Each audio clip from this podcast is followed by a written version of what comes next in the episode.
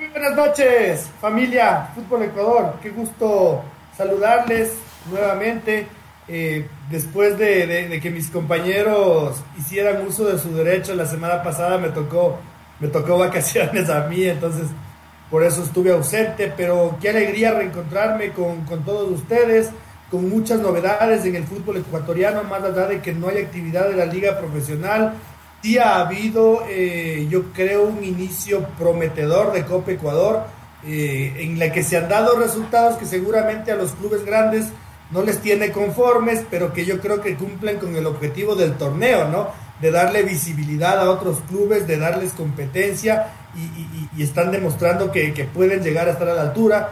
Eh, asimismo, la selección ecuatoriana de fútbol ha tenido dos presentaciones que las vamos, las vamos a ir analizando de a poquito y que finalmente se va a confirmar la transferencia que, muchos dábamos por descontada incluso desde inicio del año, ¿no? Lo, de Byron Castillo al fútbol de México y concretamente a León.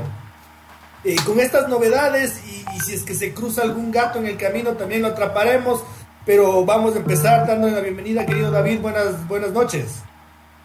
Buenas noches, señor Otego, bienvenido de vuelta, espero que esté cargado las energías después de sus vacaciones ahí se lo ve feliz, no, bien, bien, bien por usted. Y no, bueno, tenerlo de vuelta. Hicimos Mundo Liga, el, último programa con, con, el señor Chávez. No había de otra, tocó darle, aparte que sí se merecía por ciertas, varias cosas que pasaron. Y coincido con usted, eh, ilusiona bastante esta de Copa Ecuador.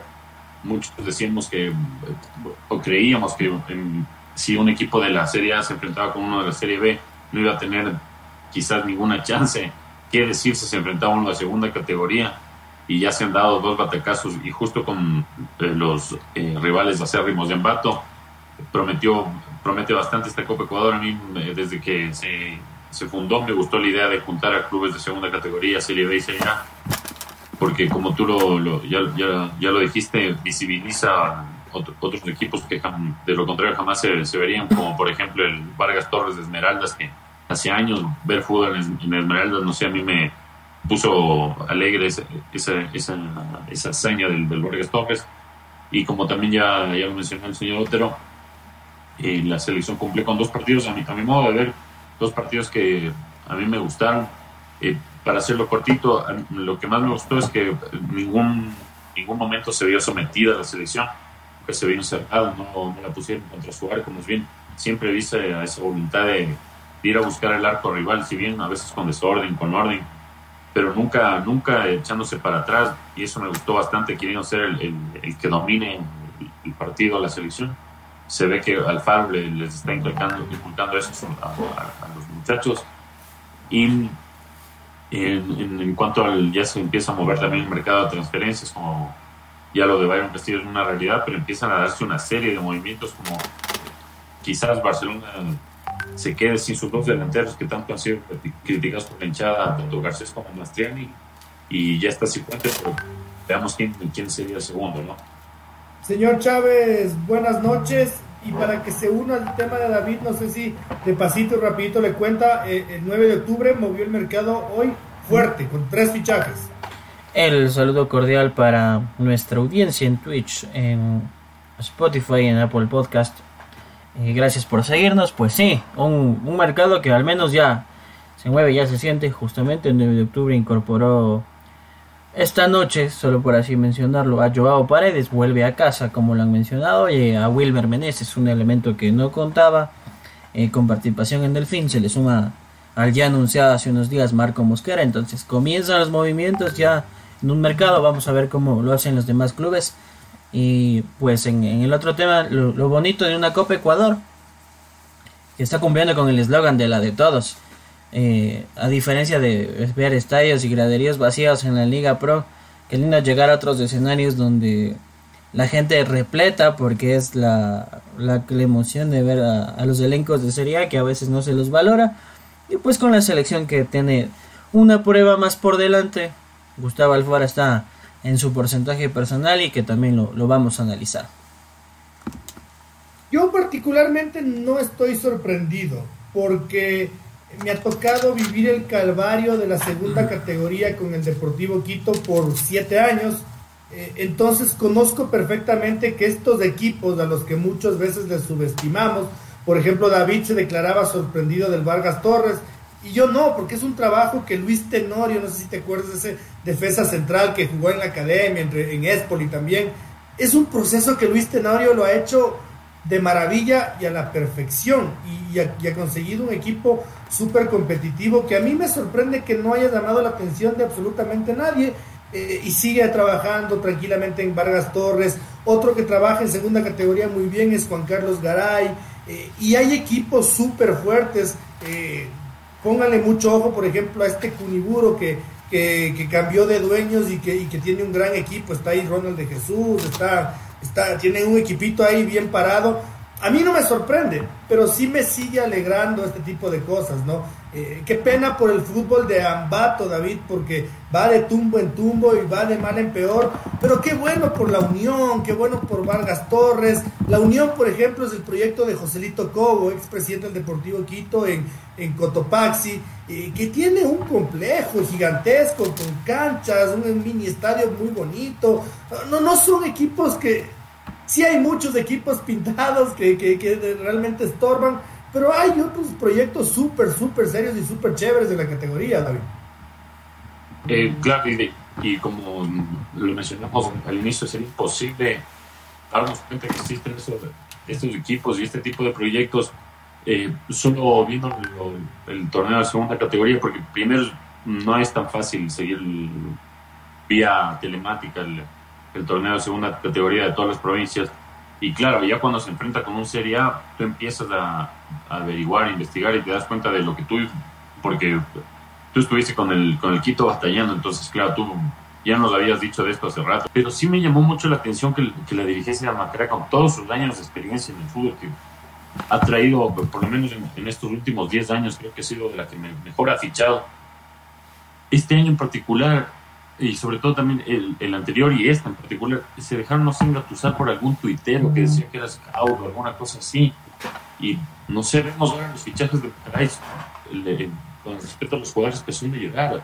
Eh, los de la cuota extranjera, el, el, delantero bolsico más parece al centro. Entonces, no, es que claro, Piñaño, no, eh, parece al centro de los rivales, no te ayudan. ¿no? Entonces, yo sí digo, ¿cómo la directiva de Macará se le puede engatusar para armar este equipo que a lo, a lo único que ahorita puede apuntar es, a la permanencia y, con el profe Paul Vélez, que el profe Paul Vélez, claro, o sea, le puede ir bien o mal o una temporada u otra, como cualquier entrenador, pero el profe Vélez de esto sí sabe.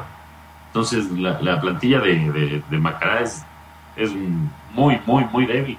Y en el caso de técnico universitario, es la directiva se ha manejado de una manera totalmente contraria a la, a la de la de Macará no hay, no hay una institucionalidad, no hay, una manera sistemática de realizar las cosas. Que le mandaron al Cheche, lo quisieron traer de vuelta, el Cheche dijo, ahora sí ya no, ahora están apostando por un ex coordinador de Independiente del Valle, entonces de, técnico universitario no, no me extraña mucho esto, porque ya lo hemos visto batallando contra el descenso en las últimas temporadas por la ineficacia de su directiva, pero sí me lamentaría que se vayan dos equipos que tienen hinchada, que generan algo y que suben, no por menospreciar o decirlo, pero que suba el, América de Quito, que sí, o sea, tenía su hinchada antes, pero que no, no te genera lo que te genera un Macará, un técnico universitario. Y entonces por eso sí creo que las, las, alarmas están encendidas tanto para Macará como técnico universitario y así como la Copa Ecuador nos puede visibilizar equipos y lindos proyectos como el de Vargas Torres, el de la Unión también, también te desnuda falencias como las de Macará y técnico universitario. O sea, claro, perder con un, un, serio de ella ya te llamaba la atención, pero perder con un segunda categoría, intolerable. Yo creo que, bueno, independientemente de lo que tú señalas, en el Macará al menos hay seriedad. Lo que hizo la dirigencia del técnico universitario es una payasada para ponerle en un circo y que todo el mundo cague de risa. Porque, ¿cómo es eso de que le menosprecies al Cheche? Te traes a un técnico que no ha dirigido ni el colegial en los últimos 20 años. No le va bien, obvia, por obvias razones no le fue bien. Y quieres volverle a aclarar a tu técnico anterior. No, o sea, es que realmente, realmente es, risible. no te olvides, David, que en la Serie B también hay dos proyectos lindos que provienen de segunda categoría y que están haciendo un muy buen papel, que es el caso de Libertad y de Limbabura. Y otro ahora Chacaritas. Entonces, yo te digo, en, segunda categoría, Francisco, eh, hay proyectos que, que, valen la pena regresar a ver y que yo creo que ahora y con el pasar de los años van a hacer que esta Copa Ecuador gane en atractivo. No sé si en jerarquía, pero sí en atractivo, o sea, que, sea un torneo que uno diga, sí, sí me siento a ver este partido. Es eh, seguir el ejemplo de lo que a veces vemos en la Copa FA o en la propia Copa del Reino. Eh, quien, quien decimos que en realidad es David contra Goliat, pero nos esperamos este tipo de sorpresas que vuelven, que vuelven atractivo, que hace que sea interesante para los proyectos. Entonces, eh, sí, pues hay que ver, creo que también el vaso medio lleno y ver más allá de ciertas realidades, pues seguramente, como lo mencionaba Luis en, el tema de la segunda categoría, es muy atractivo para el fútbol de Esmeraldas el, el hecho de seguir un equipo que es campeón provincial que aspira a meterse a la Serie B dentro de su proyecto del 2021-2022. Por eso es que llama la atención. Eh, si pudieron ver el partido de ayer de la Unión, yo lo pude ver, el estadio de Pujiliera a reventar una presencia importante de público. Ya llegar a, esas personas, a veces eh, llegar a esa afición, ese público que tiene que gozar también de, de este espectáculo y por qué no de la mano de estos batacazos. Lástimos, lástima que el fútbol de Ambato, o sea, el que se vio perjudicado con, con dos tropiezos, les queda a Mushukruna en particular. Pero, pues ya es parte de, lo que tenemos que ver. Y seguramente, a, diferencia de, yo estoy convencido que a diferencia de Barcelona, Emelec, Liga o Independiente, que pueden guardarse en ciertas instancias estos temas eh, para Macaray técnicos son fracasos rotundos. Macaray planteó un equipo titularísimo para quedarse fuera y entras en, discusiones de varios temas. Vamos a ver eh, cómo se sigue desarrollando pues este cuadro. Uno de a mí personalmente, como lo mencionaba hablando de proyectos deportivos, me parece un partido interesantísimo el, el que van a protagonizar en Babura con Guayaquil City. Para mí puede ser otra de las grandes sorpresas. Entonces, vamos a ver. Y también les voy a enseñar a, de paso a nuestros clubes de Serie A a no ver por encima del hombro y a tomarse las cosas en serio. Miren que pese a que se cumplió la lógica y el viernes clasificó del fin. Eh, Independiente Juniors lo puso a sufrir, pues lo puso a sufrir en los penales. Sí, eh, ahí nos escribe nuestro amigo Rafael 90. Eh, sí, sí, de la selección vamos a hablar, tú tranquilo, porque Después de que hagamos la pausa, le vamos, le vamos a meter de lleno con, con al análisis de la selección. Esa es la dinámica de, nuestro espacio. Eh, ahora, David, oh, mucho ojo, que se viene un Nacional Barcelona, que, no es poca cosa, y a, y a, todo esto que también nos estamos olvidando, en la primera fase de la Copa Ecuador también hubo sorpresas porque clubes de segunda ya se cargaron equipos de la Serie B ya quedaron fuera algunos clubes de la Serie B. Eh, y ahora se viene el gran atractivo de, ver un, Nacional Barcelona que, como decía Francisco, ¿no? Estos, estos encuentros que tanto añoramos y tanto extrañamos, que ojalá el Deportivo Quito algún día pueda estar. Eh, en su momento se ganó el derecho de estar y, lo borraron de un plumazo inexplicable por parte de la Dirección de Competencias de FEF que, que encabeza William Poveda porque el Deportivo Quito había clasificado y lo borraron, sin dar ningún tipo de explicación y sin apegarse a ningún reglamento porque no existía. Bueno, ahora se viene el Nacional Barcelona, que, puede ser, como te digo David, eh, esto de, recuperar partidos que, que, más allá del resultado generan un folclore súper chévere en, el, en las gradas. No, y claro, desde que se conoció el, el, fixture y se conocía la posibilidad de que se dé el, Nacional Barcelona, si es que cada, eh, avanzaba el Nachito en su, en su, en su ronda, generó expectativa porque se vuelva a dar este, este eh, no sé, especie de clásico nacional que de, otra hora de, años pasados, en décadas pasadas, que concentraba la, atención de todo el país cuando el Nacional era el, el duro de la sierra y claro, es para un... Yo no, no, tengo dudas de que se va a llenar el, el, estadio de Atahualpa. Y si bien, claro, no le pongo muchas fichitas a, Nacional porque en cuanto a plantilla todos sabemos que les está luchando por, por dar pelea en la Serie B. Ya se logró acercar un poco a los líderes con, los últimos resultados, pero no, no sé si le, le alcance para, para dar una hazaña y eso que Barcelona intuyo que va a jugar con, con un equipo totalmente B, porque de todos los equipos que participan en la, Copa Ecuador de los de la Serie A, el único que tiene ese como, no sé, derecho o privilegio de decir este torneo lo encara absolutamente con equipo B es el Barcelona. ¿Por qué? Porque ya ganó la primera etapa y ya aseguró el, premio más importante que es la Copa Libertadores, que es el, que premiaría al campeón de la Copa Ecuador. Entonces, claro, a Barcelona, y, no digo que de una, de una mala manera le, sirva esto para, para poner un equipo B o que, que, lo vaya a tomar a la ligera, sino con una plantilla tan amplia como la de Barcelona, para Jorge Célico debe ser muy, eh, ¿cómo decirlo?, muy fructífero eh, esta oportunidad de probar a sus jugadores que no, no, no, no tienen oportunidades y en un partido clave, porque estos, estos, estos partidos de la Copa Ecuador son distintos a, a, los de la Serie porque son partidos afines, o sea, no hay fallaste y fallaste, se acabó, son como, son por eso es una copa, entonces creo que para Barcelona, claro, es, es la oportunidad de probar un equipo B y en cambio el Barcelona, el, Nacional se va por la vida. Entonces, son estos dos ingredientes ya, aparte de todo el hecho de que son dos grandes del Ecuador, le dan unos, unos componentes a la Copa Ecuador únicos y, no sé, ha sido una copa, un, torneo distinto que por lo menos a mí, a mí sí me apasiona, la verdad. Sí, a mí también me da mucho la A mí me encanta el fútbol del ascenso, siempre estoy viendo. Eh, si es que algún rato alguien quiere seguir el fútbol, como decía David, no que es difícil seguirle, por ejemplo, a Vargas Torres. Yo, ya sé todas las páginas web y las fanpages de Facebook y se le puede ver tranquilamente y con buenas transmisiones, te digo, verás. No, no, no, no, no hay, no hay, no hay, no hay, no hay drama. Igual del torneo de Pichincha hay dos plataformas, tres plataformas para ver el torneo de Pichincha.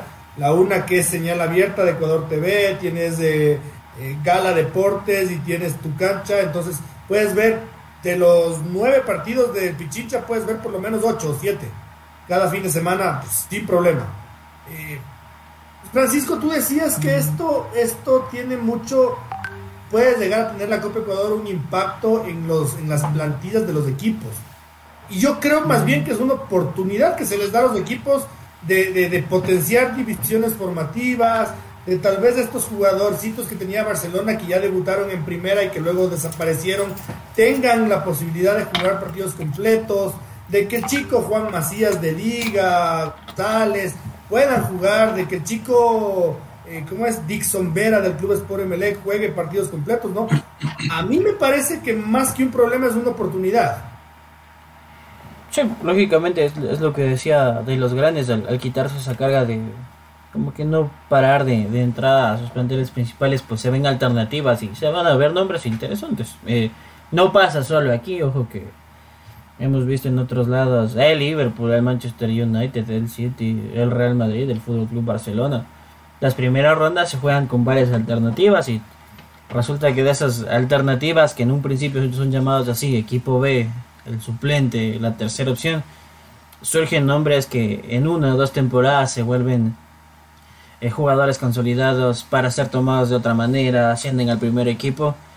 Y eso es lo que se puede rescatar en, el caso de ellos. Ustedes mencionaban justamente que se viene un, un, Nacional Barcelona. Lo interesante que va a ser volver a ver ese partido después de dos años con un estadio lleno. Porque para mí es para pintar el Atahualpa con una presencia importante de público, es lo que esperaría. Y seguramente pues es lo que hemos visto. Por más que sean partidos únicos, eh, hasta ahora creo que decimos, no, es que el favorito debería ser el que venía de la Serie B o el que si se enfrenta con los de la A, el de la A. Pero a la, vez estos equipos considerados menos favoritos, que como ustedes lo dijeron, tienen un proyecto de segunda, etcétera, etcétera, tienen esa motivación extra, pues vamos a dar ese extra en un partido que es único en todo el año, que no lo vamos a volver a vivir contra tremendos rivales de renombre de peso. ¿Y por qué no dar el golpe? Para mí eso ha sido lo más bonito, sea, eh, más allá de que Vargas Torres clasificó en penales, ayer lo realizado por la Unión es para volverse loco. Sobre la hora abrir la cuenta, que Dani Cabezas tape un penal cuando Macaré tenía todo y luego matar en una contra y que ese estadio de Pujilí se caiga pues con, con el equipo de la Unión. Para mí también eso le, le aporta mucho color a lo que queremos en el fútbol, que es lo bonito de, de vivir ese ambiente de alegría, de emoción y que muchas veces lo, no sé si decirlo así, pero lo, lo acartonamos o lo pasamos a un plano superficial porque queremos ver todo en un protocolo perfecto, con cancha solo de primera mano, que la cámara y la transmisión estén en Full HD, con los mejores relatores y demás, pues ya se abre un sinnúmero de posibilidades que también es digno de destacar. Mucho, mucho ojo con los Leones del Norte y con el Insutec de los Ríos. Los Leones del Norte de Imbabura. Imbabura. Son dos proyectos serios también que, que ya están empezando a ganar espacio. Insutec siempre pelea las, las de las rondas finales de segunda y los Leones del Norte se quedaron, pero a un tris del ascenso el año pasado, ¿no? Se quedaron cerquita. Eh, mucho ojo porque veo que se han mantenido nóminas, veo que se han potenciado estas nóminas y, y, y uno hasta se burla, ¿no? Los Leones del Norte, puta, les debemos de dar su pizza. Cuidado. Cuidado. Cuidado. Cuidado. cuidado. Ya les digo, cuidado con los Leones del Norte y el, y el, y el Insutec. Eh, bueno, para pasar un poquito el capítulo de la Copa Ecuador, torneo que está muy bonito, recalco yo, eh, finalmente se va Byron Castillo al fútbol de México. Yo personalmente, David, creo que Barcelona se ve casi obligado a desprenderse del jugador. Eh, no digo que tenga nada que ver su, su, su, documentación ni nada, sino me parece que Byron Castillo está sometido a un infierno en nuestro país. Eh, está, le va a explotar la cabeza cualquier rato, los medios de comunicación y, quienes hemos pateado alguna pelota, aunque sea de trapo, sabemos todo lo que le estarán diciendo los rivales en el campo de juego, ¿no? Ve, colombiano concha de tu no sé cuánto, hijo de tal y cual, que no sé cuánto. Yo creo que Barcelona, yo creo que Barcelona se ve casi obligado a venderlo al jugador. No, y claro, por, y, justamente por eso el, el, tema que ahorita propones, a mí me, me causó mucha extrañeza que no, no, no, aceptaran la propuesta del Santos, la verdad, porque o sea, según lo que se reveló desde Brasil era 2.5 millones de dólares. El Santos de Brasil iba a estar con bustos. O, sea, para el jugador era el escenario ideal. En cuanto a lo económico, claro, Barcelona decía que valía 4 millones, pero según lo que informamos la, la semana pasada, que lo dijo el, el propio Beto Carlos Alfaro Moreno, que no sé si lo viste porque estabas de vacaciones, pero él lo dijo, eh, que eh, más bien él, él lo había dicho que pedían 5 millones y que no lo, no lo vendieron al, Santos porque era solo ofrecían 2,5 millones. Y ahora él se, revela que el León solo pagaría 2 millones de dólares, claro, por el creo que es del 75% del, por ciento del pase, pero no sé, o sea, incluso como proyección futbolística para Byron pensar en la selección, sí hubiera sido mejor Brasil que México. O sea, en, cuanto al, al, plano económico, va a estar súper acomodado Byron y todo, pero incluso para las arcas de, de Barcelona se hubieran bolsado 500 mil dólares más. Y claro, bueno, son los cálculos estos que siempre hacen los directivos, como suele pasar, esperemos a, a ver si lo vendemos un poco más pero creo que también esto podría ser una lección para el resto de, directivos, que, porque aparte Byron ya fue campeón en el 2020. O sea, no, no se le vendió en el 2020, que se lo pudo haber hecho, ok. El 2021 también tuvo una, una buena participación en la Copa Libertadores, fue de las figuras que llegaron a, semifinales. Y tampoco no, no, se lo, no se lo negocia, entonces como... Entonces ahora que ya, como tal cual lo dice el señor, se ve obligado a Barcelona a desprenderse, porque si no lo vende ahora, es probable que después no se lo venda, porque, seamos sinceros, el, el nivel de Byron, sea por el, tema de, del reclamo de Chile, el, que sea, no es del mismo nivel del año pasado y mucho menos del del 2020. Eh, Byron ha ido decreciendo en su nivel y en gran parte también quizás él, él siente que llegó a su techo en Barcelona y que quería dar el, salto a... Él quería irse a Santos, así como Emanuel Martínez. No se lo permitieron quizás eso también influyó en, en todo lo, que ha pasado con, con Byron esa escena que protagonizó llorando, pidiendo que le saque Célico. Quizás, no sé, quizás todo esto se pudo haber evitado si lo negociaban a Santos y ahorita estuviera con Fabián Bustos. Pero bueno, yo no, no critico, ¿no? La, la ambición de Barcelona también debe ser eh, matar la gallina de los huevos de oro es, difícil. Eh, yo tuve una experiencia alguna vez cuando, cuando recién empezaba en la dirigencia deportiva con el Deportivo Quito y, y Carlos Alfaro Moreno, que era el segundo a bordo de Barcelona, que era capitaneado por José Francisco Ceballos, le puso sobre la mesa a Joselito Cobo una propuesta por Richard Calderón y Juan Diego Rojas. Eh, y yo pensaba igual que vos, David, le suplicaba al Joselito que los venda, que los venda, que los venda, que los venda. Y le decía, no, pero es que es muy poco, que no sé cuánto, que ni sé cómo. Eh, tenga, al final del, del año el Quito descendió, los jugadores se fueron medios libres eh, y no entró ni un solo centavo, que, que bien hubieran podido ser un medio millón de dólares tranquilamente, ¿no? Eh, pero son cosas que al dirigente hay que respetarle, ¿no? Porque también trata de, sacar el mayor provecho posible para, para, para, para, resguardar su imagen, ¿no? Ahorita yo creo que Alfaro Moreno está en esto de, empeñarse en hacer una dirigencia perfecta eh, y lo que necesita es plata para que eso sea así. Ahora, lo, como yo te digo, ¿no? Eh, Francisco, yo sí creo que lo de Byron Castillo está, está medio forzado, ¿no? Porque como ya lo explicó David, ¿no? Si el Santos ofrecía más que León, si Brasil es mucho más competitivo para todos, para el jugador, para la selección, para, para todos, para proyectarlo, eh, que México, ¿por qué no se lo vendió? Sí, yo siento que Byron Castillo hoy por hoy en Guayaquil, eh, en Ecuador, en cualquier ciudad, vive un calvario. Vive un calvario y el Barcelona dijo, o me desaparece el jugador o ahora es cuando lo vendo y, y, de paso lo ayudo, ¿no? Para ver si, si, si refresca un poco la mente. A ver, eh, lo mencionaba Jorge Guerrero, pues eh, eh, Barcelona quizás sí, pues cumplió con la primera parte, su objetivo era, lo vamos a retener porque queremos ganar la etapa, listo. ahora hemos visto que alrededor de tres semanas Barcelona jugó dos partidos fuera, no pudo contar con su lateral, por temas ajenos a lo deportivo, le costó un tema extra salir para sumarse a la selección, entonces coincido en, un tema que quizás es como la forzada, la acelerada, el como ya, dejémosle, de hecho se habla de que se acaba la concentración de Ecuador y va a ir un Castillo, no retorna al país, como librémosle de un problema, en lo que sí podría cuestionar y lo pondría en debate es Seguramente sí, eh, por plata el Santos habría ofrecido un poco más. Y nadie duda de, la competitividad del fútbol brasileño.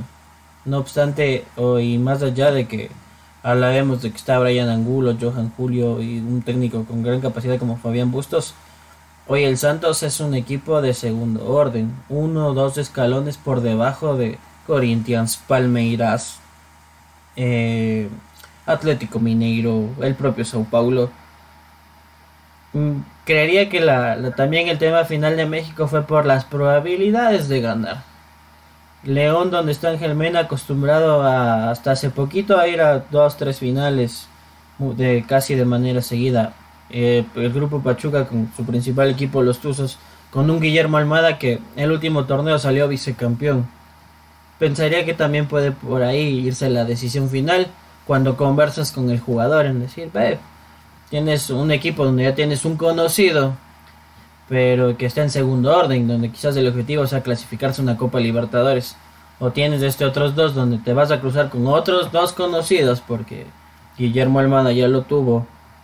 Y también sabe lo que es enfrentarse a Renato Paiva y decir las probabilidades de salir campeón. O sea, no te vamos a garantizar que vamos a salir campeón. Creo que ningún equipo puede prometer eso, pero tienes altas probabilidades de estar siempre con protagonismo en las instancias finales, clasificarte y pelear por coronas. Sí, sí, pero más allá de, todo lo que tú dices, a me parece que el Santos siempre es el Santos, ¿no? Así como, como yo que sé, cuando Barcelona estuvo no estuvo en su mejor momento, va a ser siempre Barcelona. El Barcelona de España eh, ha tenido un maldísimo año, pero es el Barcelona de España, entonces eh, yo creo que el Santos eh, ahora, hoy por hoy, está noveno en la tabla de posiciones, pero ni tan lejos del Sao Paulo, que está sexto. Y, y, jugar en el Santos me parece que es ser parte de uno de los tres equipos leyendas del continente, ¿no? Porque yo creo que Boca Juniors, Santos y Peñarol son los tres equipos leyendas, e Independiente, ya cuatro, cuatro equipos realmente leyendas del fútbol sudamericano, eh, y el Santos seguramente es el segundo o el tercero. Eh, entonces, eh, yo le doy la veña y le doy la mano derecha a Carlos Alfaro Moreno porque no veo otra salida de salvar a un jugador que también es, digámoslo así, para ser papistas, patrimonio de la selección ecuatoriana de fútbol, David. No quiero que se siga chamuscando aquí en, este hervidero, en este hervidero que es nuestro país. Que vaya a México a ver si puede relanzar su carrera, o que vaya a cualquier lado, incluso a Colombia, a mí no me importa. No, claro, eh, quizás también lo, que no se ha aceptado la, oferta de Santos era porque no, no, estaba en esta situación, ¿no? Porque todo el, el escándalo estalló después del reclamo de Chile y claro, si hubiera sido esa la situación, creo que el mismo Byron hubiera presionado para ese rato irse a Brasil, que hubiera sido renovar la, la, mente y cambiar totalmente el escenario. Y claro, ahora ya es el último recurso que le queda a Barcelona, por, decirlo de una forma, pero sí, para, para Byron puede ser la, la oportunidad de recatapultar su carrera, porque todos veíamos en un super jugador podía jugar tanto de extremo como lateral, pero Mm, en contrario a lo que se esperaba del 2020, que fue la gran figura de Barcelona, 2021 sí brilló también, no en el mismo nivel, y en este 2022 no ha estado, estado muy lejos de, de, su nivel, y por ello mismo, y ya para antes de ir al corte para centrarnos en la selección, pensando incluso en la selección, creo que a, Byron le va a venir de maravilla este cambio. Sí, porque qué flojito partido hizo cuando entró con Nigeria, ¿no? Realmente eh, fue... Qué feo que es decir que a uno le dio pena, pero, pero dio pena, ¿no? Vieron Byron, Byron Castillo que ni la sombra de lo que nos tenía acostumbrado. Eh, permíteme hacer un comentario antes de irnos a la pausa y de que Francisco lea comentarios de nuestros queridos amigos. Yo creo que dentro de todo lo blandita que ha sido la Federación Ecuatoriana de Fútbol, al respecto de Byron Castillo, no tengo duda de que han trabajado, pero han sido blanditos porque es un chismus que, uno no se esperaba, ¿no? Uno, uno, sí esperaba un, golpe de autoridad, de decir, a ver, o me demuestran esto o nos vemos en los juzgados ecuatoriana de fútbol. Lo mimosa que ha sido la Federación Ecuatoriana de Fútbol, ¿no? Es como que se, se detiene a la NFP atrás y le está tingando y tingando la oreja todos los santos días y la federación se pone adorable, se pone apapachable, no regresa a ver, no, no se quita, no se sacude, no dice nada. Entonces el fútbol ecuatoriano ha sido blandito respecto al tema de Aaron Castillo. No les digo que sean peliones, no les digo que sean déspotas, no les digo que sean malcriados, pero sí hay que poner un, punto de orden cuando, cuando las cosas son tan ruines como ha sido con el caso Byron Castillo, ¿no? Y, no ser una, gelatinita eh, suavecita y blandita como, como lo han sido. Eh, con mil disculpas y espero no haberles ofendido a los dirigentes, pero yo creo que ha sido un flancito al respecto. Señor Chávez, no sé si hay comentarios antes de que nos vayamos a, la pausita. Sí, Rafael nos dice, lo mejor para Byron Castillo es cambiar de aires y que den ese veredicto final de la FIFA. Fecha tentativa este viernes. Y de paso, eh, Lenin, nuestro buen amigo, dice, un jugador que va a Brasil acaba allí su carrera. Se hacen jugadores no comerciales, a diferencia de México. Allá sí se pueden vender y crecer un poco más como futbolistas. Ejemplo de este caso, Juanito Casares. Ahora sí podemos ir a la pausa. Bueno, estamos de vuelta ahora sí con, el plato fuerte, ¿no? Ya, ya nos comimos la sopita. Vamos a, ahora, sí el churrasco del, del día. La selección ecuatoriana de fútbol. A ver, dos partidos que yo voy a darte mi punto de vista, David y, queridos oyentes y, Francisco, no sé cómo lo vean ustedes. Eh, como tú lo dijiste en la introducción, para mí me parecieron súper válidos, ¿no? Súper válidos, a pesar de que leía en mis vacaciones en Twitter, no mucho, porque ya luego me empecé a poner mala sangre y dije, no, no, no, no vale eh, arruinar las vacaciones, que criticaban el partido con Nigeria. Y claro, no, no, no hay tusa que nos calce, ¿no? Como, como yo lo he dicho mil veces aquí en el programa. Si jugamos contra Panamá, si no le metemos 19, no sirve. Si jugamos contra Jamaica y no le hacemos eh, 38 eh, que no juega, no, no vale, no vale. un desastre de equipo, una vergüenza. Pero estos partidos de amistosos, y ojalá los perdamos todos, decía yo internamente, ¿no? Ojalá perdamos todos los partidos y que, y que nos encuentren todas las, las falencias, todos los problemitas, todo lo que haya que mejorar.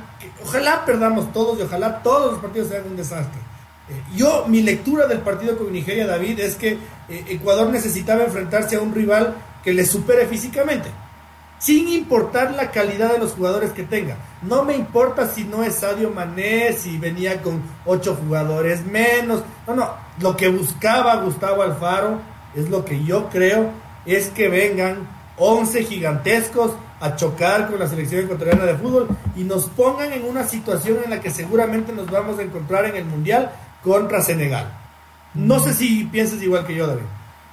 Claro, aparte de, probar jugadores, que mm, ya el 11 lo tiene y la, lista en un 95% lo tiene, es de, eh, no sé, como simular escenarios, lo que escenarios probables de escenarios mundial, lo que está haciendo Alfaro.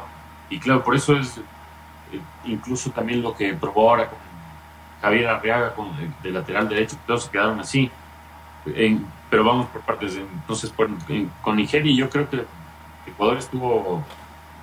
Nunca se lo, se lo puso, Nigeria lo puso contra su área Ecuador. Obviamente no clasificó al Mundial Nigeria, no está en su mejor momento, pero es un equipo muy físico y tiene jugadores de, primer nivel como Víctor Moses, que es un animal que ya lleva cuántos años jugando en la plena en el máximo nivel. y no sé, eh, se critica que, Campana no, no, no, es el delantero que como así le convocaron, que Trump, pero si ni siquiera tuvo una sola situación de gol, muchachos. O sea, es que tenga un gol que se come y ahí digamos ya, el gol, no sirve. Pero que sea uno. Sí, estuvo solo peleando la, y fue un, fue un partido hecho para pelear. Incluso Moisés Caicedo se lo, se lo vio se lo vio mal contra, contra Nigeria, que a Moisés casi siempre se lo, se lo ve bien la selección. Entonces creo que la prueba con Nigeria fue superada y por lo alto, porque claro, eh, hubo movimientos con momentos de, de, Ángel Mena, gran parte del partido que personalmente eh, no, no, no, me gustaron porque pasó desapercibido, perdí muchos millones, pero también cuando se juntaron Plata y Jeremy Sarmiento fue brutal en ese partido con, contra Nigeria. Creo que a, a cualquier futbolero ecuatoriano que no se ilusione con eso, no, no le gusta el fútbol, para mí la prueba con Nigeria fue muy buena, muy, muy buena. Y, claro, lo, que, lo que dice el señor Mateo que ya hemos recalcado que los amistosos no, no sirven los resultados, pero estos son justo pruebas mundialistas. Entonces, son, eh, entonces son probables escenarios que se puedan dar en el Mundial. Y por eso ahora con México vimos que probó a, Javier Arriaga en un partido que sabíamos que México le iba a exigir al, máximo a Ecuador. Y claro, México algunos no lo ven como una superpotencia, ¿no? yo no digo que sea una superpotencia, pero es un equipo fuerte, un equipo muy, muy fuerte, que no atraviesa un buen momento y sobre todo viene ultra complicado, le venía de dar un, 3 a 0 Uruguay que allá la prensa y la, hinchada no, ya le están pidiendo la renuncia a Martino, entonces el partido de ayer México lo jugó como si fuera un partido serio, con, los tres puntos, con cualquier torneo, y la, la defensa de Ecuador se mostró impasable yo, no, he escuchado a nadie que diga qué bien ayer la defensa de Ecuador. Era brutal ayer y eso es el titular. Ah, ya lo de lo de Pierre Capilla, seguir elogiándole a ya, no sé, hasta cansó, pero es, es brutal lo de Pierre, ¿no? anuló completamente a, los buenos atacantes mexicanos de Premier League, Raúl Jiménez, lo, incluso son un momento completo Manchester United, los, los grandes de, de Inglaterra. Entonces yo la verdad no aprendo las críticas, sí dicen que otra crítica que escuché que demasiado individualismo, sí Moisés hubo un par de jugadas que las quiso finalizar el mismo, quizás eso se pueda corregir, sí, porque claro, en, el Mundial eh, situaciones no, no van a, a, sobrar, pero también eh, quizás el único punto negativo que es así que lo que debería prestarle mucha atención al fútbol y para estos procesos que se es unas faltas que serían de amarilla segura o, roja incluso que han hecho los jugadores de, la selección y, o, incluso mm, que, que han sido perdonados por el árbitro como no me acuerdo si fue contra Nigeria o específicamente contra creo que fue contra México una jugada de José José Cifuentes que lo frena con ojalá no sienta como cuando nosotros en, eh, con, los amigos, así desde atrás. Y claro, eso es no les Y obviamente es muy amistoso y todo bien, pero no, no, no creo que sea positivo que nos vayamos acostumbrando los únicos partidos que tenía la selección a jugar de esta manera, así como permisivo, que, que saben que el, el, árbitro les va a mirar de otra forma. Entonces, esas, esas faltitas exageradas o infantiles creo que mm, se podrían ir corrigiendo en, estos partidos para que no se repitan. Yo, yo quiero recalcar en que, en, que, en que lo que está buscando Gustavo Alfaro son, son escenarios parecidos a los que se va a topar en, el Mundial, ¿no? Eh, y ya con la cantaleta de que el resultado es lo de menos, no vamos a seguir, pero cuando tú juegas con un equipo súper físico, como también puede ser Estados Unidos, ¿no? Porque eh, eh, los gringos son recontra físicos, es jodidísimo brillar, es jodidísimo hacer fútbol de filigranas es jodidísimo jugar una final de Champions League así tan vistosa, tan abierta, eh, como la de Liverpool con el Real Madrid. Ahí es cuando tienes que ver la forma de ganar, porque en el Mundial no te sirve nada más que ganar. Y yo creo que Ecuador, como dice David, eh, bien lo dice, eh, supera la primera prueba, supera la primera prueba con, con cosas muy positivas respecto al partido de Nigeria. Ahora, Francisco, yo no sé qué opinas tú. Yo sí creo que quiero poner los pies en la, en la tierra y explicarme bien, ¿no? Yo creo que Ecuador es un mejor equipo que México. Pero México es un plantel por largo mejor que el ecuatoriano. O sea, por largo. Individualidades, presente, equipos, ligas en los que juegan sus jugadores. La selección mexicana de fútbol es largo, largo, mejor plantel que la selección ecuatoriana de fútbol. Ahora, como equipo y cómo estamos jugando, yo creo que Ecuador fue superior a México, Francisco. A ver, vamos parte por parte. Eh, primero, eh, porque comienza todo la charla y el discurso con cierto menosprecio, ¿no? Va, que por qué jugamos contra Nigeria si no clasificó al Mundial. A ver, señores, Nigeria se quedó en el último partido y se eliminó fue por el tema del gol de visitante. Por eso eh, quedó fuera, no porque en las rondas previas hayan goleado, sea una selección de segundo pelo, no, no, no, nada que ver. Entonces comencemos por ahí. ¿Qué fue lo clave de ese partido? Tienes ya unas características apropiadas a lo que te va a mostrar Senegal. Y lo otro, pues que en, en el fútbol no todo puede ser eh, jugar bonito, llegar, centrar, atacar, patear 10 veces al arco, meter 2-3 goles. También viene la otra. Si bien Ecuador no, eh, no se vio mal parado, creo que un, tramo de unos 10-15 minutos sufrió. Y en el fútbol también hay que saber sufrir y saber salir adelante en esos momentos. No dejarse descontrolar y que te, te hagan goles. Eh, más allá igual de que, por ejemplo, en ese tema de que Leonardo Campana no tuvo oportunidades, pues eh, no le generaron pues oportunidades al delantero. Eh, Leonardo buscó hacerse el espacio, meter diagonales, esperar un centro, pero no llegaron las ocasiones. En el tema con México, que coincido, creo que el, negocio fue redondo. Ayer la, alguien me cuestionaba, me, así me dijo una persona, ¿qué partido vería este pobre HP? Yo le digo, ¿usted qué partido vio? Si nosotros como Ecuador somos quienes tenemos que quedarnos tranquilos. Una defensa y un medio campo de lujo. Pierre Hincapié. Eh, intraspasable. Moisés Caicedo que elevó de lo visto el jueves a lo que se vio ayer. Elevó el nivel a tope.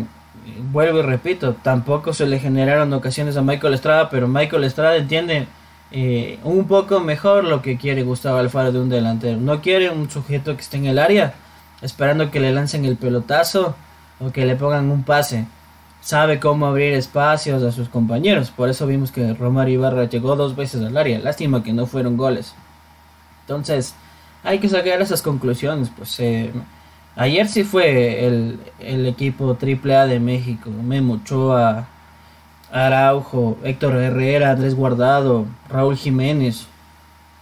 Entonces, veamos en qué equipos están, veamos cómo está ese proyecto, porque lastimosamente digo, o sea, Es cierto, a veces eh, México nos ha mandado su plantel B y nosotros también, pero ya en estas preparaciones se ve lo mejor de cada país. Eh, ya son, ya se juega con, con, otro carácter y es algo distinto. Y coincido plenamente con Gustavo Alfaro. sé que todavía no llegan al tope ese 100%, pero se ve un margen de progresión. Se ve un trabajo, se ve unidad de juego. Ojalá que si es que el, próximo encuentro cerramos con victoria ante Cabo Verde, no salgamos con el mismo discurso de es que Cabo Verde no va al mundial, es que ni sé qué que la selección No sabemos.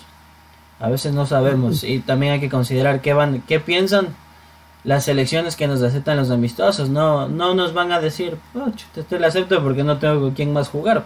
No, pues también tienen que ver algo en su rival pues para aceptar y ver qué conclusiones van a sacar adelante. Usted tranquilo, señor Chávez, que si no le metemos 16 a Cabo Verde, no habrá servido de nada. Eh, más puteado. eh, quiero recalcar en mi criterio, porque en serio quiero, ojalá calar en, muchas, muchas personas. Eh, y al que no le cale, que me, que, me, que me mande al carajo. No importa. Ecuador juega mejor que México. Pero México tiene mejor equipo que Ecuador. Jugador por jugador, y no por poquito, no, por largo, avenidas, avenidas, avenidas, avenidas de distancia. México tiene mucho mejor equipo que Ecuador, mucho mejor equipo jugador por jugador. David, me da, me da un poquito de, pena con muchos jugadores que podrían tener la ilusión de llegar al Mundial, como Alexander Alvarado, eh, no sé si Leo Campana, para mí Leo Campana va a tener un poco más de posibilidades, pero eh, si había alguien que se podía quedar fuera del Mundial, para mí eran Sebastián Méndez y José Cifuentes. Eh, y los partidos que hicieron los dos jugadores fueron brillantes. Entonces yo creo que ahí Gustavo Alfaro también, que es otro de los objetivos, va cerrando los poquitos cupos que le quedan a su lista de 26. Porque yo no me esperaba verle a un José Cifuentes en tan buen nivel. Yo, la, verdad, Cifuentes, eh, desde, desde que hizo el mejor gol del Mundial, desde que todos vimos el Mundial que su 20 en Polonia en el 2019, vio, eh, se convirtió uno de, no sé, de mis jugadores favoritos de, de esa generación. Y eh, lamenté un poco que se vaya a la, MLS porque, eh, no sé, si bien es una liga que está mejorando y que ahora se convirtió en en una liga más de proyección, no tanto como un cementerio de estrellas como antes, y cada vez están yendo más jóvenes figuras de Argentina, de todos lados de, Sudamérica.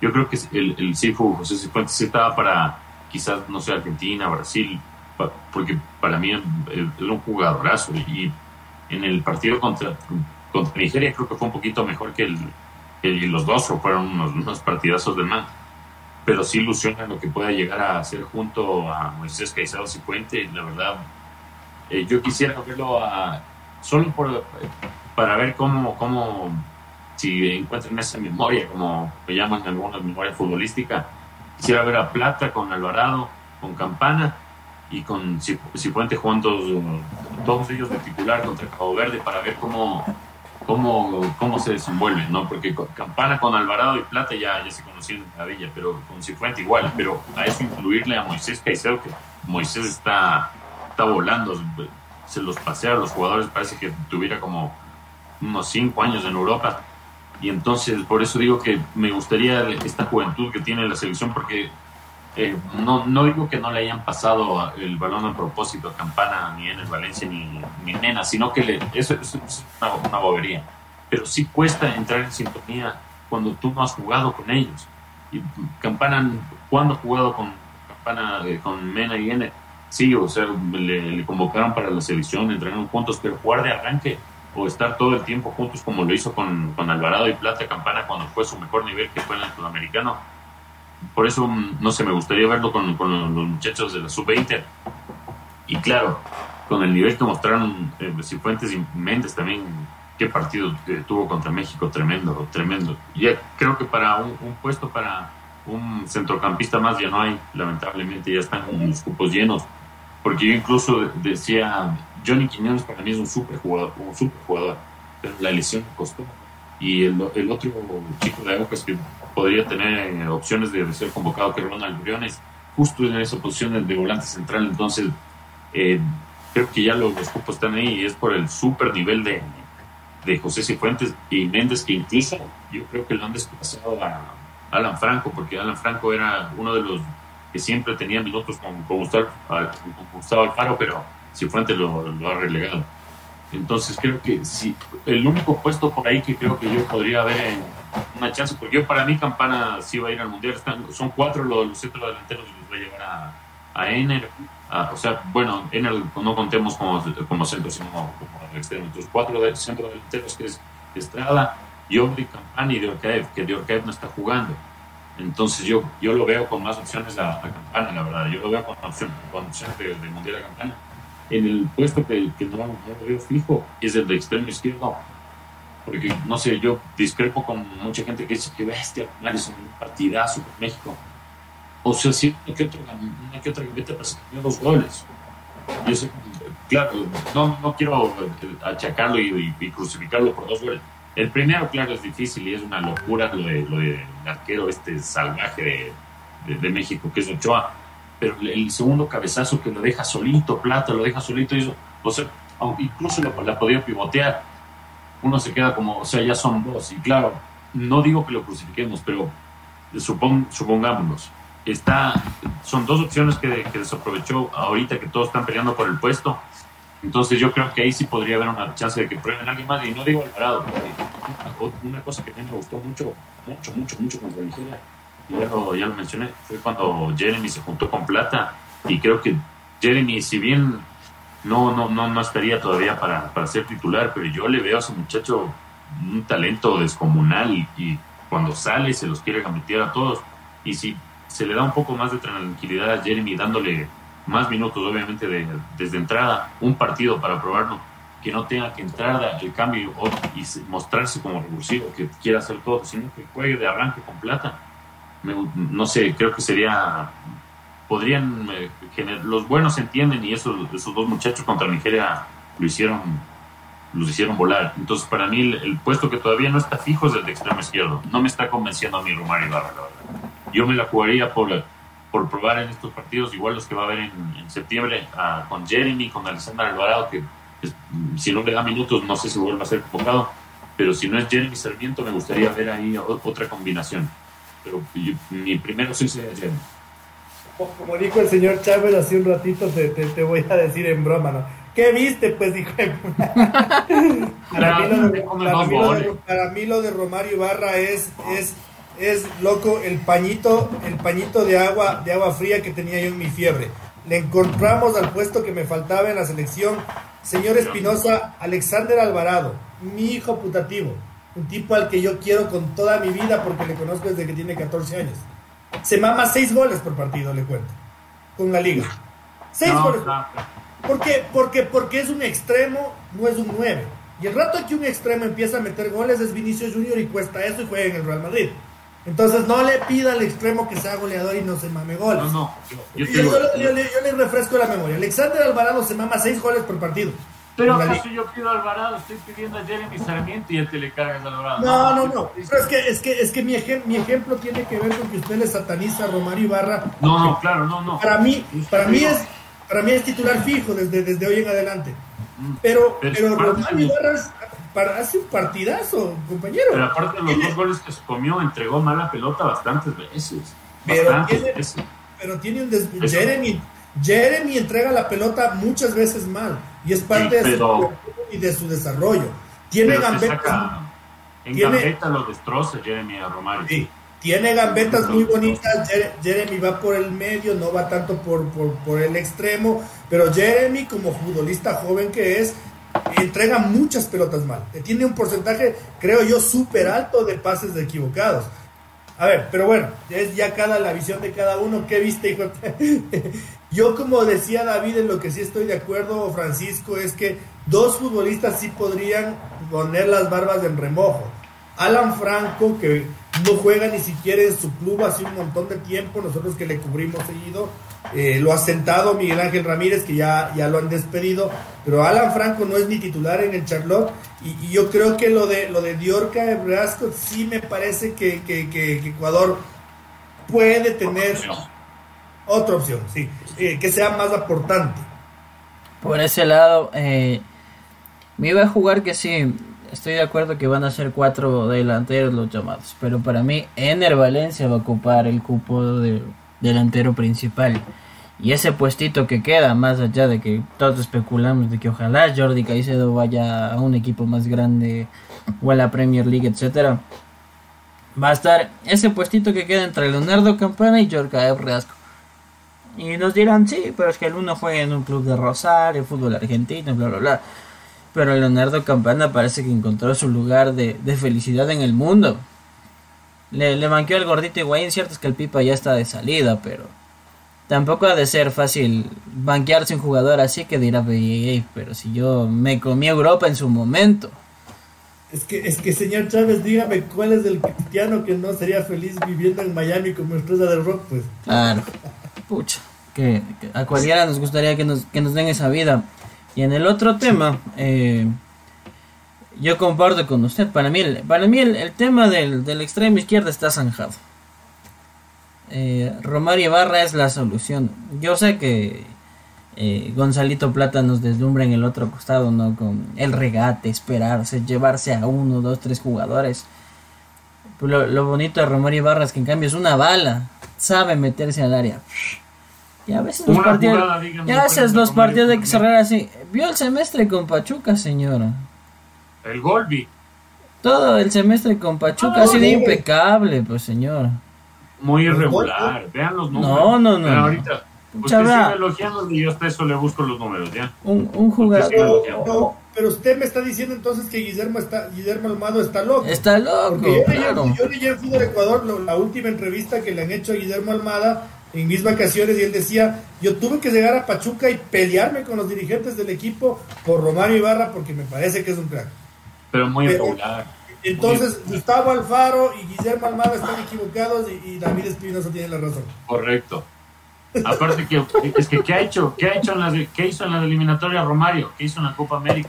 Dígame un partido del bueno de Romario con la selección que no sea el, el de Chile cuando ya no servía de nada en las eliminatorias pasadas. Uno solo no soy tan, memorioso, pero me parece que, en Quito hizo unos dos buenos partidos. Pues acuérdese que estuvo en el arranque de. Pero acuérdese que estuvo solo en el arranque de esta eliminatoria que acaba, que recién culminó. Y no fue porque haya sido malo o de un nivel discreto. El, el problema de Romario Ibarra, eso sí, no lo vamos a negar y le vamos a poner una velita y rezarle a la Virgencita, es su parte física tiene un, tiene un calvario con el tema de las lesiones. Por eso también perdió rastro en la selección. Y ojalá, si, si bien decimos que hoy es una solución, eh, no vaya a ser que en este tramo eh, pase como lo que ocurrió con Ayrton Preciado y se nos lesiona y otra vez queda la vacante disponible. Y, y también tiene bajones anímicos Romario Barra, ¿no? También, también, también tiene lagunas. Pero bueno, yo digo, si no te motivas para jugar un mundial de fútbol, ¿cuándo chuchas te motivas? Entonces, confío que no viva una laguna en Qatar. Eh, es que ese es el problema, porque suponte aparte darle la 10, no sé, es como que incluso yo vi comentarios en, redes sociales, ese es su número 10, yo digo, ese es nuestro número 10 y hay más. Por último, denle a Moisés, no sean así. Es que suponte antes tenía Walter Ayubí Corozo, que para mí Walter Ayubí es una leyenda del fútbol ecuatoriano, sí, pero no es Diego, o sea, no hay ocritos. Gonzalo, Moisés, por Dios, hasta Einer denle la 10, no, no jodo. Pero aquí están los números. Cuatro goles en 32 partidos y una asistencia. ¿Y cuántos hizo Gonzalo Plata? Eh, mi pana Gonzalo hizo seis y cuatro asistencias. ¿En cuántos partidos? y en menos partidos, pero en menos partidos. Más. Más partidos, señor. No, 22 partidos del señor Mario. Ahorita le, busco a, Gonzalito. y yo no tengo nada con, para mí Romario es un buen jugador, pero de revulsivo, no de titular. No de titular, es que le cuesta. Le cuesta. Y suponte, también me preocupa porque no digo que, vaya a llegar mal al Mundial, pero Ángel Mena no lo veo en, el nivel que, antes estaba en las eliminatorias en el 2000, sobre todo en el 2021. Y digo, ahí, ahí puede estar un, punto débil de la selección, porque si Mena no pierde todas las pelotas como pasó con Nigeria, que, era previsible, uy, una arañata. Que era previsible porque, porque los nigerianos obviamente nos iban a vencer en lo físico más a Ángel Mena pero sí me preocupa un poco el, nivel de Ángel. De ahí el... Le, le, pasó lo mismo que en Liga dicen que le pasó a Adolfo Muñoz, ¿no? Después del COVID. Después del COVID. después del COVID se complicó. Al mismo mes. Entonces pero creo que... puede hacer cinco goles, ¿no? pero, como jugó con, pero como jugó con Estonia no sirve. No, no, pero es que sí, viste, sí fue chistoso un gol que le hace Estonia. Hasta el mismo Messi dice, no vas a jugar. Y me voy nomás. La defensa está dice, dale nomás, Sí estuvo chistoso, ¿no? estuvo chistoso. Pero el, el, enganche que les hacen esa jugada al arquero de no mata, no mata, no. Un, papel Creo que el, quinto gol es el que, o sea, todos tratan de hacer el gol, que rebota, rebota, rebota, rebota, hasta que queda otra vez a Messi y Messi ya hace el gol. No, ya estaba le perseguía la pelota, Leo, es un, es un crack. Está todo Póngale en blanco y negro y es una película de Charles Chaplin, hermoso. el, enganche en el que se lleva al arquero y al defensa y hace el gol con, derecha es maravilloso. maravilloso. Bueno, eh, vamos llegando al final de nuestro programa el día de hoy. Eh, señor Espinosa, no sé si se le queda algo en el tintero que no hayamos podido hablar para, para el remate. Eh, sí, el tema de, todo lo que se arma alrededor de, Liga, así a, veces la verdad no, no, entiendo esto de Joao Ortiz. Eh, creo que, que, salió por eh, una cuenta falsa de un que simulaba de, de, un, de, un, periodista, pero cómo se hace eco y incluso sale una novela inexistente. Lo aclaró todo en Fútbol Ecuador Esteban Paz, no hay ningún problema entre Subeldí y Joao Ortiz, no hay ninguna novela. Eh, él va a seguir siendo parte de la liga y también se aclaró lo, lo de Rodrigo Guillermo. Tiene ninguna solución de, volver a liga porque si liga no lo vende ahora se queda sin un centavo y necesita ese dinero para pagar deudas, no para comprar el pase de Alexander Alvarado y el de Tomás Molina, como eh, escuché erróneamente Esteban Paz le crearon a Fútbol Ecuador. Ese dinero de, del Monterrey, probablemente que son dos millones y medio o tres millones de dólares, servirían para pagar la deuda con Udinese por el mismo eh, Espartano Rodrigo Aguirre. Yo, todo este tema de Joao, de Joao, Ortiz. Eh, leí sorpresivamente en la cuenta de Twitter de Camilo Taufik, que es un, un colega muy afín a la liga, ¿no? Entonces me, me llamaba la atención porque él decía que, que la bronca con su vendía y que había problemas. No sé, no sé, pero yo leí ahí. No, no, no, voy a desacreditarle a mi colega que le, le, tengo un aprecio importante, pero yo leí ahí, no, no leí en una cuenta fake, sino le leí al Camilo. Eh, señor Chávez, usted si tiene alguna, alguna reflexión para cerrar. Leyendo a los mensajitos primero, eh, dice eh, Lenin nos dice las críticas a Leonardo Campana, qué pena quien pudo ver en los partidos nos dimos cuenta que él inicia o hace jugadas con sus compañeros, pero ellos no le devuelven la pelota, no quieren jugar con él. No sé si es envidia o como dice mi papá, por ser blanco no le quieren sus compañeros.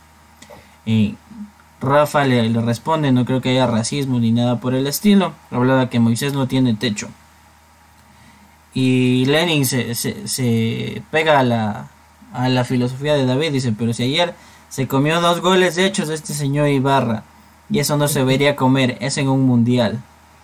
Ayer porque era México no pasó nada. Y Rafa dice otra vez, para mí el 9 es Estrada, no desentona.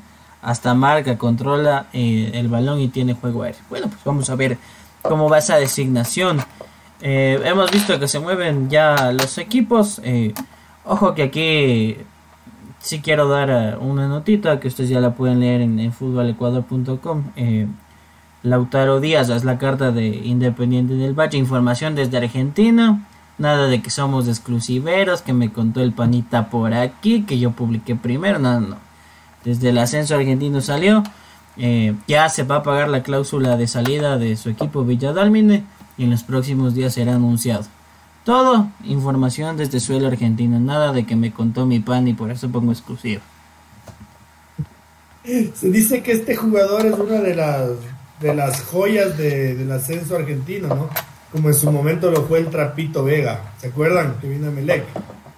Qué paquetazo, hijo de Paquetazo. Paquetazo, pobrecito, pero le bajaron las muertas. A él le bajó las muelas del odontólogo. El odontólogo nazareno, Ah, sí. pobre Trapi. Por eso sí somos. Qué, qué trapazo de jugador que era, qué bestia. Eh, ojalá, ojalá que, que, que- en este caso no, no se mantenga la línea, ojalá, que sea bueno. No, no le estoy mal augurando nada, nada, nada a nadie, ¿no? Eh, nada, yo, yo, yo contento de, de- volver a- al equipo Fútbol Ecuador, no tengo muchas, mu- mucho que reflexionar, sí eh, cruzar los dedos para que mi Deportivo Quito se clasifique. Eh, ese, qué huevada, chucha madre, es que no se puede con el Quito sin sufrir, que no se puede. Partido que tenían ganado el, fin de semana, uno, uno en Mindo con el teléfono buscando la señal para, para ver y, y- le empatan, le empatan 2-2. Bueno, eh, Ojalá, ojalá pueda jugar el hexagonal final. Quiero felicitarle así a la Asociación de Fútbol No Amateur de Pichincha porque creo yo que ha hecho un torneo súper bueno, súper competitivo. eh, no solo con jugadores de experiencia, sino que todos los equipos también tienen jugadores de proyección eh, de, la segunda categoría. Va a llegar a, su final este fin de semana en, la primera etapa y luego el hexagonal final eh, definirá los dos representantes de Pichincha en, en los playoffs.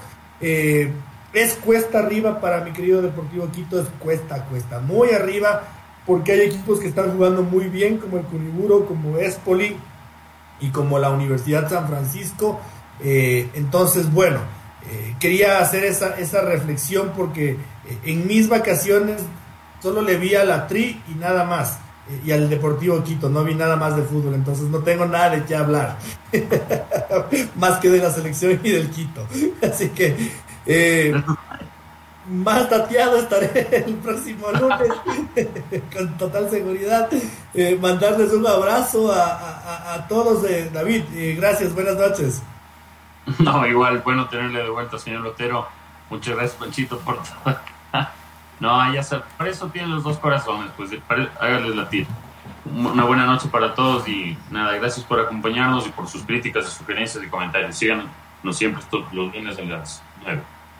Señor Chávez, muy buenas noches. El saludo cordial a nuestra gente que nos, se, se nos conecta una vez más. Gracias por sus mensajes, por su apoyo. Eh, en mi cierre, pues extenderle el caluroso saludo y abrazo a un amigo que nos sigue religiosamente, don Andrés Iturralde, pues extenderle la felicitación. En, en el fin de semana no hubo cabida para las palabras porque la noche se nos hizo larga, pues pero este próximo fin de semana une su vida en santo matrimonio con su compañera y nada más que augurarle el mejor de los éxitos y bendiciones. Ay, que André- Andrés es el culpable de que se me caiga el sábado a mí. Eh, tal cual. Felicidades, Andrés. Vaya bien, Andresito. Te vaya bien, Andrés. No, No, sí, no, no, ben- bendiciones y que, y que, y que empiece una nueva vida. Eh, a todos los oyentes del equipo Fútbol Ecuador, a los televidentes, a quienes van a estar mañana en el podcast, mandarles un fuerte abrazo, nuestro agradecimiento. Nos pueden seguir en todas las redes sociales, en Facebook, en Twitter, eh, en el Instagram, en el Telegram, en el Spotify, en el Twitch. Eh, estamos en todo lado. Yo siempre digo que solo falta Wayboy, hasta ahora no abro, pero ya, ya mismo. Eh, y nada, Dios mediante la, el próximo día lunes podamos festejar con, con ustedes un, logrito que, que- se puede consumar en, estos días eh, y ojalá, ojalá el, el- el- próximo lunes se los podamos agradecer a nombre de todo el equipo futbolecuador.com porque sin todos ustedes no sería posible en lo absoluto. Así que eh, dejo eso, ese, ese, esa pelotita boteando ahí y, y esperamos ¿no? el día lunes poder poderlo celebrar y sobre todo en, gratitud y en honor de todos los, los lectores, televidentes y, y escuchas del equipo Fútbol Ecuador. Hasta el, ese lunes, un fuerte abrazo y gracias por habernos aguantado hoy noche.